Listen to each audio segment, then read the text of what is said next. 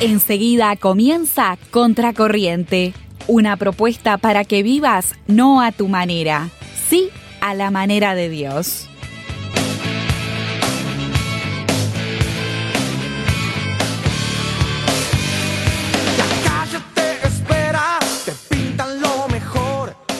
Bienvenidos a todos a un nuevo programa de Contracorriente. Bienvenida Nati, ¿cómo estás este lindo día de diciembre? Muy bien, bien, estoy bárbaro, disfrutando del calorcito. Se te nota, para los que no te ven, estás alegre vestida hoy, estás con muchos colores.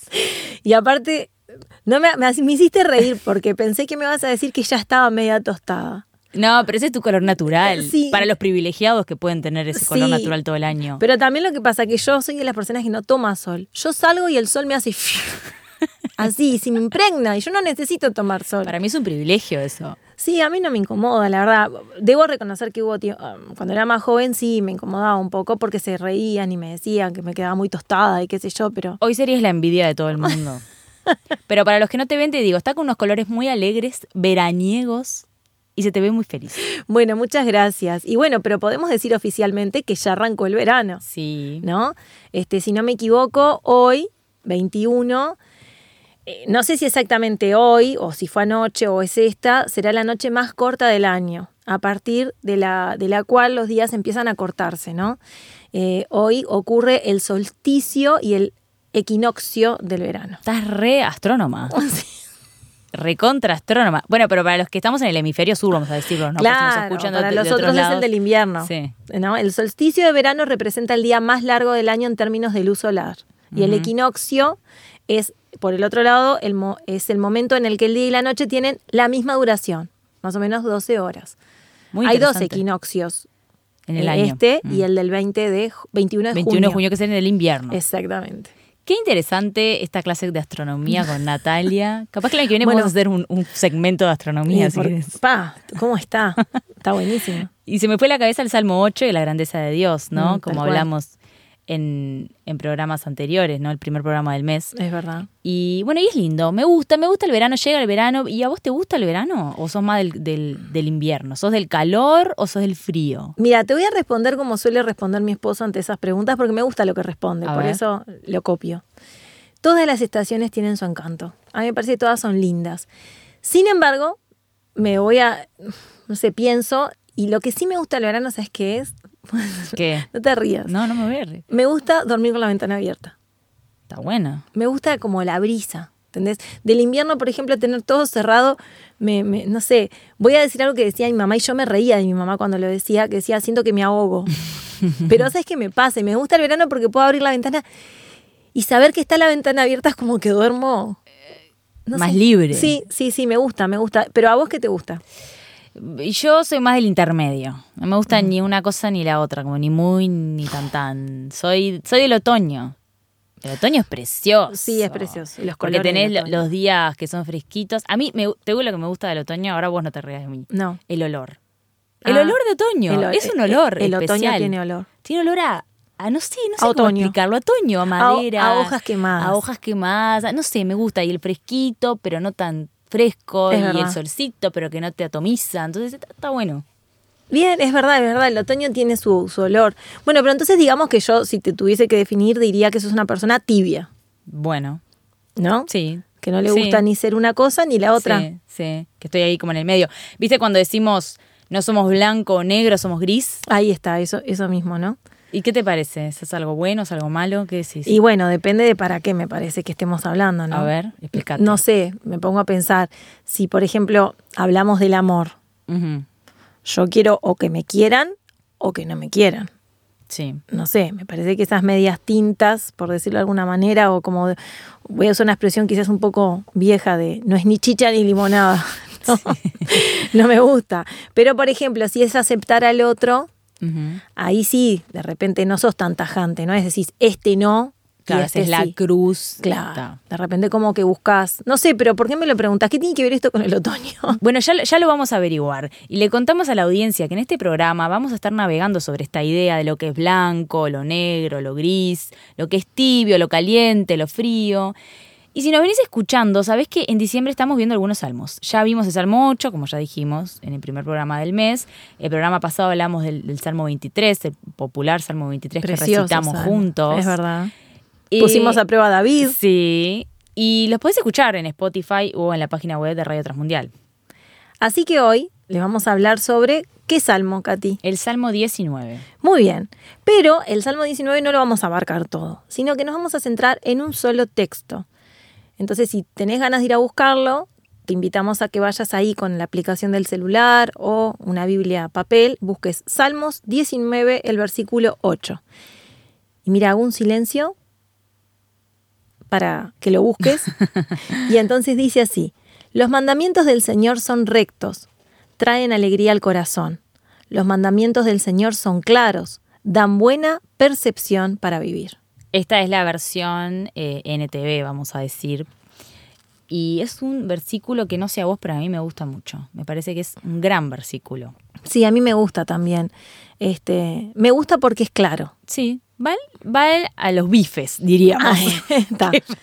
En esto de lo tibio, no es tibio. No. Es un versículo clarito, ¿no? Pero bueno, antes de meternos de lleno en, en analizar el- cada frase de las que dice este texto, vamos a dar un poco de contexto de este salmo, ¿te parece? Dale. Bueno, es un salmo que también fue escrito por David, como la mayoría de los salmos. Eh, de hecho, el Salmo 23 había sido también, ¿no? Escrito Sí. por David. Y bueno, y te invitamos, la verdad, que puedas leerlo. eh, porque si bien no lo vamos a hacer ahora porque el tiempo apremia, eh, y te vamos a contar un poco de qué habla, estaría bueno que vos pudieses ir directamente al texto.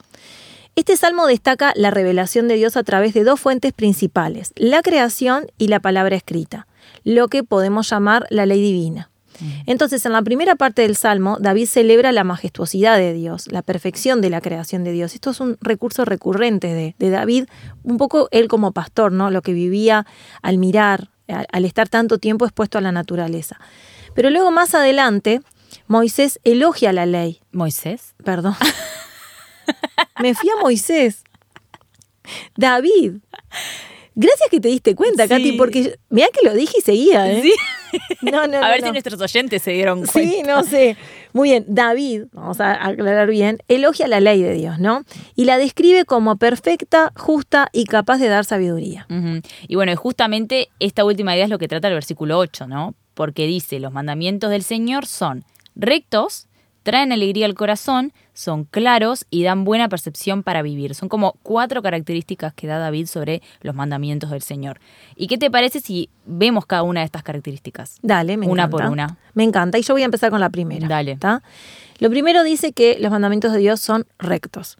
Entonces ahí, como solemos hacer en contracorriente, nos vamos a ir a la definición. Y ya la busqué. A ver. Entonces la definición de recto la vamos a tomar de la RAE. Y hay varias acepciones de la palabra, pero nos vamos a quedar solo con dos. Dale. Una es que no se inclina a un lado ni a otro. Es decir, no hace curvas o ángulos. ¿no? Frío, caliente, se me fue para ahí. Y la otra es que al ser recto es justo, es severo, es intachable en su conducta.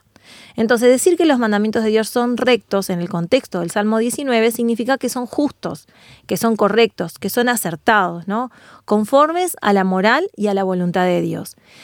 Y la rectitud en este contexto implica que los mandamientos reflejan la naturaleza justa y santa de Dios. Por eso nos proporcionan una guía moral y ética que está alineada con Dios. De hecho, lo, lo dice ahí en el, en el versículo que dice, dan buena percepción para vivir, ¿no?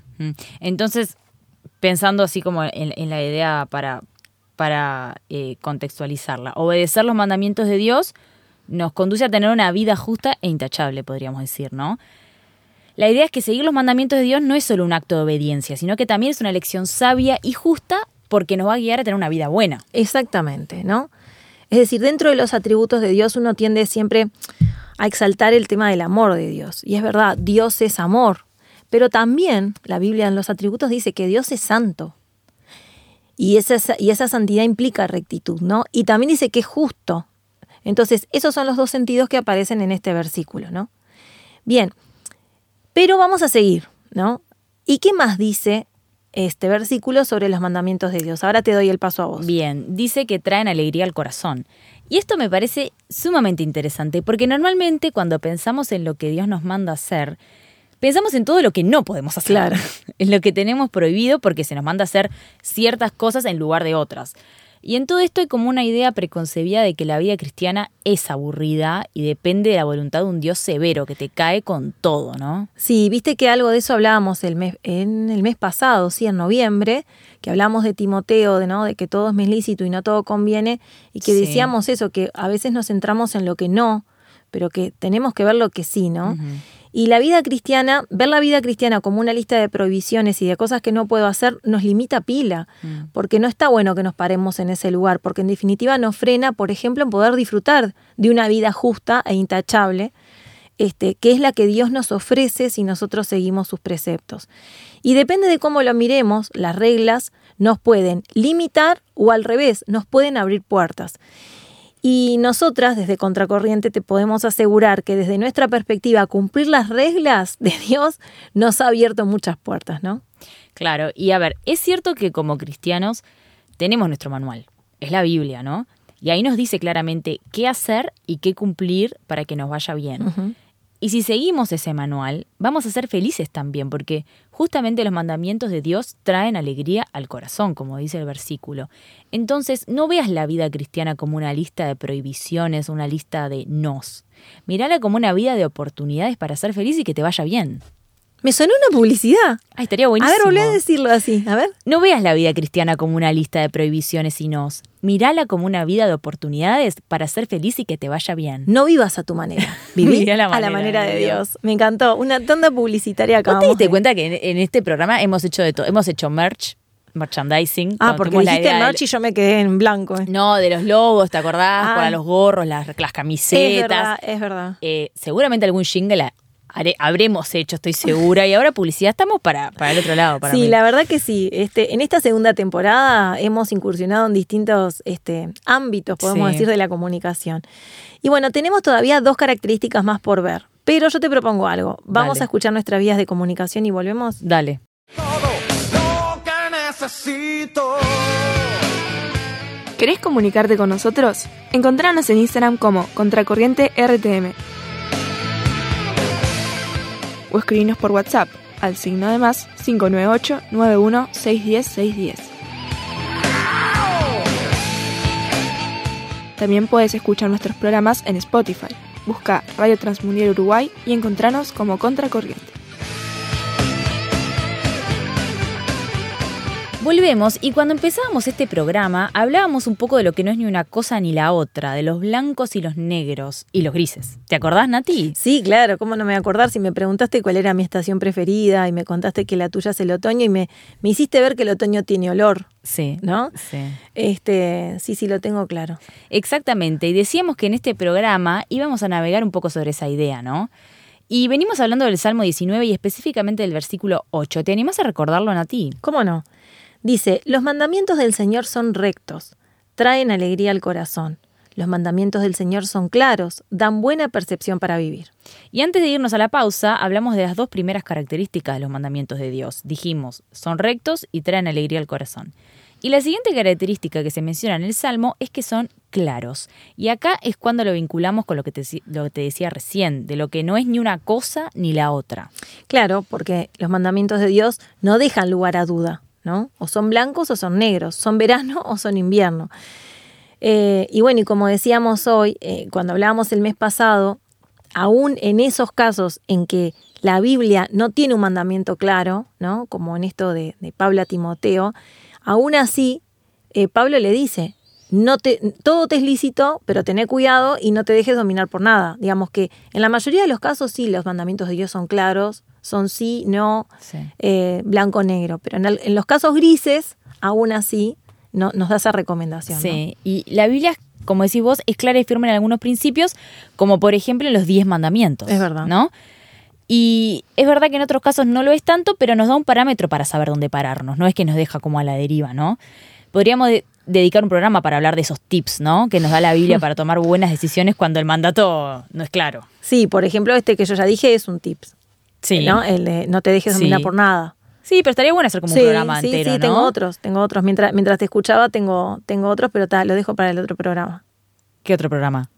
Ah, no. No, para el año que viene, en todo caso. Viste, ya me estoy anunciando para la siguiente temporada. sí, ¿por qué no? Sí, sí. Dejémoslo en suspenso. Dale. Dios dirá. Dale. Y bueno, eh, volviendo al Salmo, en otra versión de la Biblia se refiere a los mandatos de Dios también como puros. Vos, vos hoy decía que lo que nosotros leímos fue la... La, la NTV, pero en la Reina Valera dice puros en lugar de Ah, claros. está bien, bien, porque yo no tenía claro cuál versión era. Y me parece muy interesante esa comparación de lo claro y lo puro, ¿no? Porque más allá de que la palabra cam- cambia, la idea eh, es de nuevo la misma, ¿no? Los mandamientos de Dios no están contaminados con ninguna idea eh, distinta a lo que Él establece. Son lo que son y punto. Son comprensibles, son directos y no están destinados a confundirnos. Están dis- diseñados para guiarnos y dirigirnos en el camino correcto. Y esto implica que no debería haber ambigüedad en entender cuál es la voluntad de Dios y en cómo de- debemos vivir los que deseamos seguir su camino. Claro, esto no significa que a veces, eh, a ver, o no entendamos lo que Dios quiere decir, eh, o que nosotros queramos buscarle la vuelta, Mm. ¿no? Los mandamientos de Dios son claros. Em, pero también pasa que a veces Dios nos dice cosas a través de situaciones que vivimos que de repente no son tan claras, ¿no? Es verdad. Y me ha pasado y, y me pasa, en realidad, al día de hoy. Y cuando pasa eso, yo le pregunto, le hablo y le digo, ¿qué me querés decir con esto? Bueno, está bueno, yo, yo he orado así también, ¿no? ¿Qué, Sí. qué me querés decir con esto que está pasando? Y creo que esto es súper importante, porque hay que ser directos con Dios, eh, sinceros, sin dar rodeos, ¿no? Porque a veces nosotros no nos damos cuenta que Él conoce nuestro corazón, conoce lo que realmente nos pasa y nosotros no lo podemos tapar delante de Él, ¿no? Eh, hay varios casos en la Biblia también donde sinceramente, por ejemplo, se me vino a la mente la oración de Ana. Cuando ella llora por un hijo. Y ella dice que como que se desarma en la presencia de Dios. Y Dios no se enojó, al contrario, Dios aplaude y quiere que seamos y que tengamos esa sinceridad, porque la Biblia dice que Él ya sabe lo que nosotros le vamos a pedir, ¿no? Tal cual. Él sabe lo que nosotros sentimos aunque no se lo digamos. Mm, es cierto. Y bueno, nos queda la última característica. Dice, los mandamientos de Dios dan buena percepción para vivir. Y de nuevo, yo busqué la definición de percepción, como para entender un poco más, y encontré varias acepciones, y la tercera acepción de la palabra que aparece en la RAE es conocimiento, idea, como esas dos palabras, ¿no? Entonces pensé que si sustituyéramos la palabra percepción por alguna de estas palabras en el versículo quedaría dan buen conocimiento para vivir Qué bueno, me gusta. o dan buena idea para vivir. Me parece que está genial, es como clarísimo, ¿no? Eh, esa es la versión Katy. Claro. venimos hablando de distintas versiones, pero me parece que es clarísimo, ¿no? Sí. Que, que en definitiva eh, la afirmación, y en esto, ¿no? Cuando uno se pone a ver la palabra y tratar de desmenuzar lo que dice, uno entiende la profundidad de lo que está transmitiendo, ¿no? Fíjate que Dios lo que nos manda es todo lo que está bien, y sí, es más fácil ponerlo así, sin dudas, ¿no? sin lugar a dudas. Y en otras versiones dice, eh, por ejemplo, en la Reina Valera me parece que era de que decía alumbran los ojos, los mandamientos de Dios alumbran los ojos. Y en otra decía da luz a los ojos. Y está buena también esta idea de que lo que Dios nos dice nos abre los ojos, nos da luz.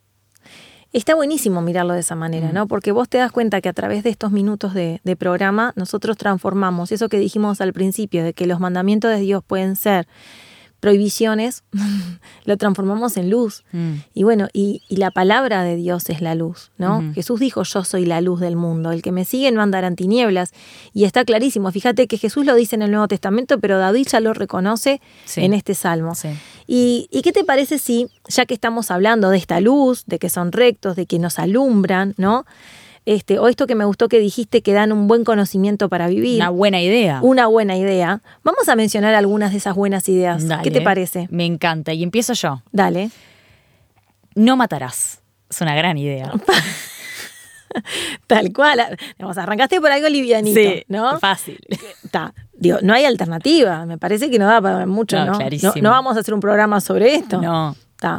Bueno, entonces ya te voy a ir con una similar. Dale. No robarás. Está clarísimo también. No matarás, no robarás. Yo voy con otra que es un poquito capaz que más profunda. Dale. Honra a tu padre y a tu madre para que te vaya bien y seas de larga vida sobre la tierra. Y acá encima te dije condición y promesa. Claro. Difícil esto. Mm. Eh, y más a veces en las relaciones familiares, ¿no? Honra a tu Mm. padre y a tu madre. Pero está, pero la Biblia dice, lo dice. Mm. Punto. Ya que metiste una compromesa, voy yo con otra compromesa. Dale. Esta tiene muchos años, ¿eh? Crónicas. Un libro, segundo libro de crónicas. No, es un- eh, no lo hemos abordado este año. No. Dice, si se humillare mi pueblo, sobre el cual mi nombre es invocado, y oraren, y buscaren mi rostro, y se convirtieren de sus malos caminos, ¿escuchaste todo lo que dijo? Sí. Entonces viene la promesa. Yo oiré, oiré perdón, desde los cielos, perdonaré sus pecados y sanaré su tierra. A ver, ¿cuáles son la- las tres condiciones? Humillarse, si se humillare, invocaren, sobre el cual mi nombre es invocado, oraren y se convirtieran de sus malos caminos. Cuatro Entonces, cosas. la promesa. La promesa es, oiré desde los cielos, perdonaré sus pecados y sanaré su tierra. Me encanta, clarísimo. Muy linda esa que elegiste. Bueno, me alegro. Una A mí- más voy. ¿Me a mí me seguís? gusta. Sí, claro. Es como un ping-pong. Un ping-pong de mandamientos y de buenas ideas. Pues exactamente, está buenísimo. Bueno, yo voy con uno también un poquito largo, capaz. En Jeremías capítulo 15 dice, Si regresas a mí, te restauraré para que puedas continuar sirviéndome. Si hablas palabras beneficiosas en vez de palabras despreciables, serás mi vocero. Tienes que influir en ellos. No dejes que ellos influyan en ti. Pelearán contra ti como un ejército en ataque, pero yo te haré tan seguro como una pared de bronce fortificada. Ellos no te conquistarán, porque estoy contigo para protegerte y rescatarte. Yo, el Señor, he hablado. Me leíste la mente, porque sabes que ese texto yo lo descubrí cuando era muy jovencita. Mira, vos leíste ese texto y a mí me retrotrajo clase de escuela dominical tipo 17, 18 años, la maestra repartía textos y yo leí, leí ese y me sentí en el liceo bombardeada por todo lo que mis compañeros me decían y que Dios me lo estaba diciendo a mí. ¿no? Yo te pondré en este pueblo como muro fortificado de- de bronce. Y yo me aprendí, esta no es la versión Reina Valera la que buscaste, pero la Reina Valera yo me la aprendí y me acuerdo que llegué a mi casa y me la aprendí de memoria y me lo repetía a mí misma. Y, y esto es influenciar, digamos, esto es no dejarnos influenciar, sino poner los mandamientos de Dios justamente como la luz, ¿no? Nos da Sí. fortaleza espiritual y emocional. Sí, pero viste la condición. Ajá. Si a regresas a mí. En otra versión dice, si te convirtieres a mí. Esa es la que yo me aprendí. Y esa es la clave del salmo que estuvimos viendo hoy. Los principios de Dios para nuestra vida son claros, son puros, son beneficiosos cuando realmente estamos dispuestos a seguirlos y a ser obedientes a ellos. ¿no? Exactamente. Y sabes que cuando estábamos terminando las clases, este, ahora ya hace como un mes que, que terminamos los cursos, en uno de los cierres con un grupo eh, les dije que es una falacia creer que somos libres de elegir. La realidad es que no elegimos muchas cosas. Por lo pronto, por ejemplo, no elegimos en dónde nacemos, no elegimos cómo nos vamos a vestir, comer, ni siquiera dónde vamos a estudiar. Eso en general al principio siempre lo eligen por nosotros. Les hice ver que todos somos esclavos de algo. Y esto no es un invento mío, ¿no? El apóstol Pablo lo dice en Romanos. Dice que cada uno elige a qué se vuelve esclavo. Y uno puede ser esclavo, por ejemplo, a una ideología política, cultural, puede ser esclavo al sistema en el que vivimos, esclavo del trabajo, del consumo, de la moda, del que dirán, de las redes sociales, de la competitividad. Pero Pablo, en Romanos, nos invita a ser esclavos de Jesucristo. Y esto significa seguir sus pisadas, seguir sus preceptos, seguir sus enseñanzas. Y terminé la clase diciéndole a, a mis alumnos que a los 17 años yo había elegido hacerme esclava de Jesús y de sus enseñanzas. Y que hoy, 27 años después, lo valoro cada vez más, porque tal como vos lo dijiste, Katy, más anterior en el programa, vos dijiste, esos preceptos de Dios han sido la luz de mi camino, sin lugar a dudas. Y, este, y, y me han también llevado, como decíamos al principio, abriendo puertas, porque me decidí hacerme esclava de, del único que no es un humano como yo, y que aparte de todo eso conoce mi pasado, mi presente y mi futuro. Fue un lindo cierre. Qué lindo, Nati. ¿Ah, te gustó? Sí, la verdad que sí. Se quedaron todos así escuchando. Y yo también me quedé igual. Siento como que abriste el corazón. Sacaste sí. cosas muy lindas, de verdad. Y me encanta todo lo que dijiste. Yo también me lo atesoro y me lo llevo también. Y espero que nuestros oyentes también. Y una vez más en contracorriente y terminando ya el año, te invitamos a seguir los preceptos de Dios, porque son claros, puros y son para darnos felicidad. Y te preguntamos, ¿a quién seguís? ¿O de qué o quién sos esclavo? En contracorriente elegimos seguir a Jesús. Él dijo, yo soy el camino y la verdad y la vida. Antes de terminar el año, probalo. Te aseguramos que no te vas a arrepentir. ¿Nos vemos la semana que viene? Claro que sí, y terminamos el año con todo. No vivas a tu manera, sino A la manera de Dios. Hasta la próxima semana.